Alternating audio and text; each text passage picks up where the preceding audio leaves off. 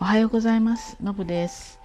えー、つい先日ねあの2回目のコロナワクチン接種完了しました、まあ、ちょっと気がついたことがあったので、まあ、大した話じゃないんだけどお話ししたいと思います、まあ、その前にですねあのまあ、あの副反応ですね。2回目は結構きついよっていう話をすごい聞いていたのでまあえー、っとそうですね。だい、えー、っと夕方の4時頃の予約でまあ、4時半までの間に打ってるような感じなんですね。でその日はあの、まあ、ちょっとこう腕のところがね少し痛いなっていう感じででもなんとなくですねこう倦怠感っていうかな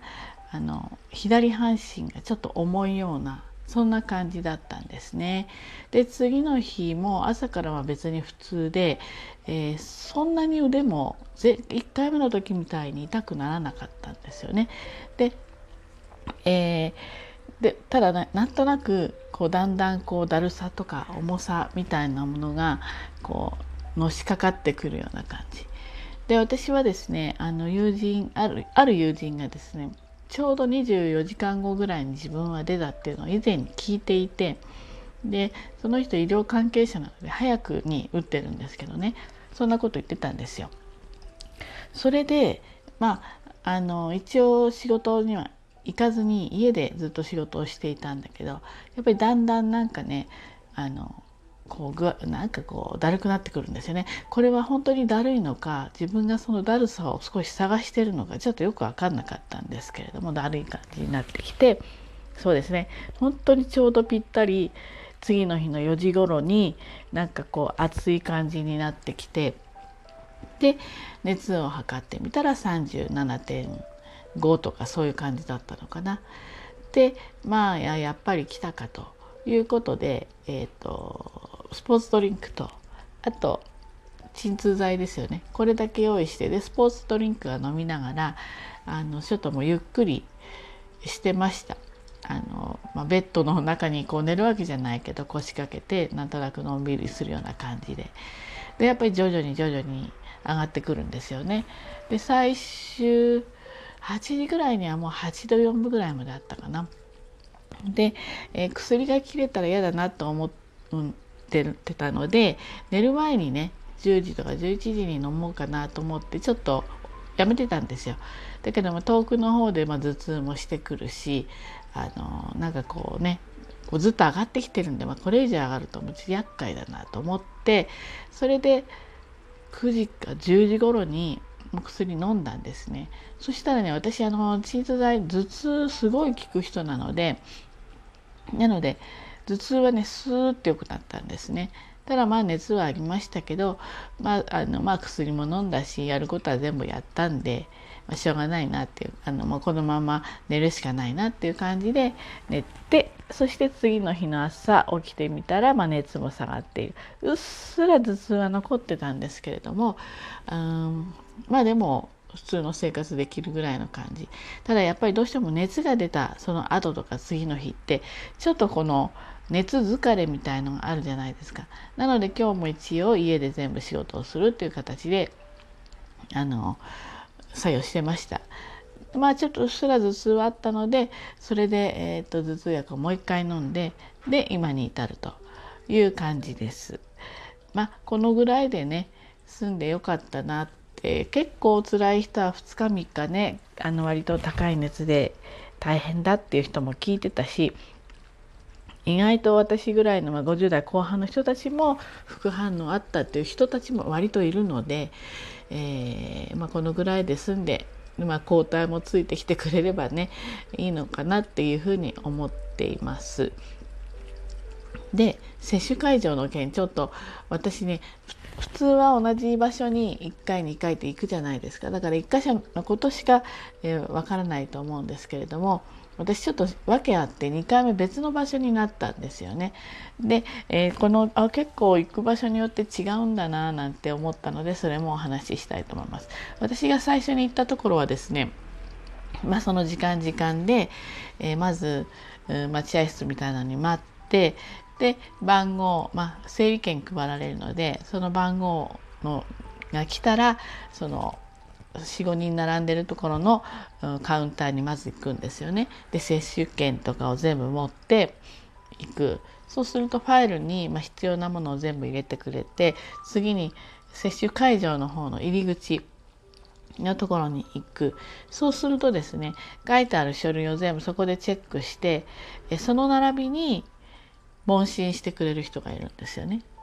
そしてそれが終わるとちょっとした待合のところで待ってそしてまあもうちょっとしか待たないからねあのそんな座るほどでもなかったんですけどでえっ、ー、と、まあ、医師ドクターなのかな注射してくれる人の部屋が3つ4つあって案内されてそこに行く。で終わったら、えー、また荷物持って15分とか20分とか待機するじゃないですか泣き7アナフィラキシーとかねそういったものが出ないかどうかっていう。それで終わったら書類何かを返してで部屋を出る。そういう感じだったんですよ。1回目はね。で2回目のところはですね、まあ、つつつっと行きましたら、えー、まず受付に、えー、あのまあ、名前とその接種券みたいなのを渡すともう予約が入ってますから名前チェックしてで会議室みたいなところにねあの行くんですよ。で会議室だからこう長机みたいなのがバーッと前から並んでいてあのそれの、えー、ここに座ってくださいっていう場所があるんですけど長机の、えー、左側にあの案内されて座るんですよね。であの書類とか、まあ、ちょっとこの何かを書いてくださいみたいな言われてそこにペンも全部用意されていてで書いてそのまんまにしてると、まあ、係の人が来てくれてそれをチェックしてで、えー、まあそのまんま私は座ったまんまで諸手続きをしてくれてそそれが終わるとですね今度ねドクターがね、まあ、前からこう順繰りに回ってくるんですよ。でドクターが自分で立って歩きながら私たちのその問診をしてくれるのね。そしてそれが終わると今度ワゴンを持った看護師さんなのかドクターなのか、まあ、つまり注射を打ってくれる人が前からあの注射を打っていくんですよ。だから、えーと、前のところは私が全部動くんだけど今回の2回目のところはもう座ったっきりなんです。座ったっきりで、えーもう完了するんです。で、えっと、長机の左側に座ってるっていうことは大概まあ右利きの人は左の腕にしますよね。だから、えっと、左でいいですかって聞かれてで左多分右がいいっていう人は、まあ、方向変えまあその時にいなかったから、えー、どうしてるか分かんないけど方向を変えるかその注射する人が逆に来てくれるか分かんないんですけど。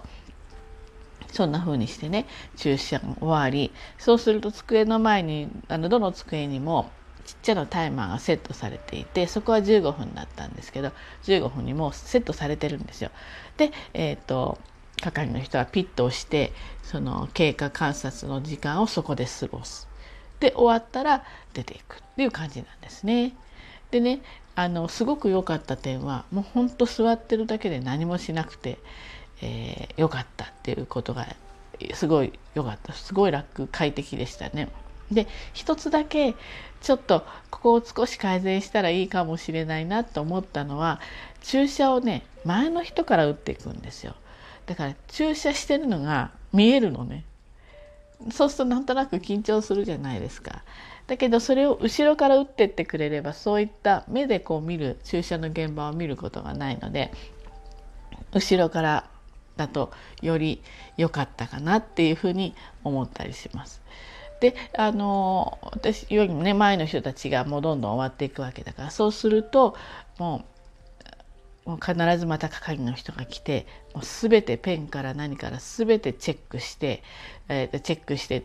消毒してやってましたからねあのそういった感染対策対策も当然のことながらすごくしっかりしてました。なのでねあ会場によってそうだよね結構やり方って違うんだななんて思って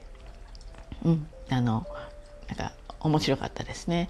で今度娘なんですけどこれがですねまあ横浜市は大変ま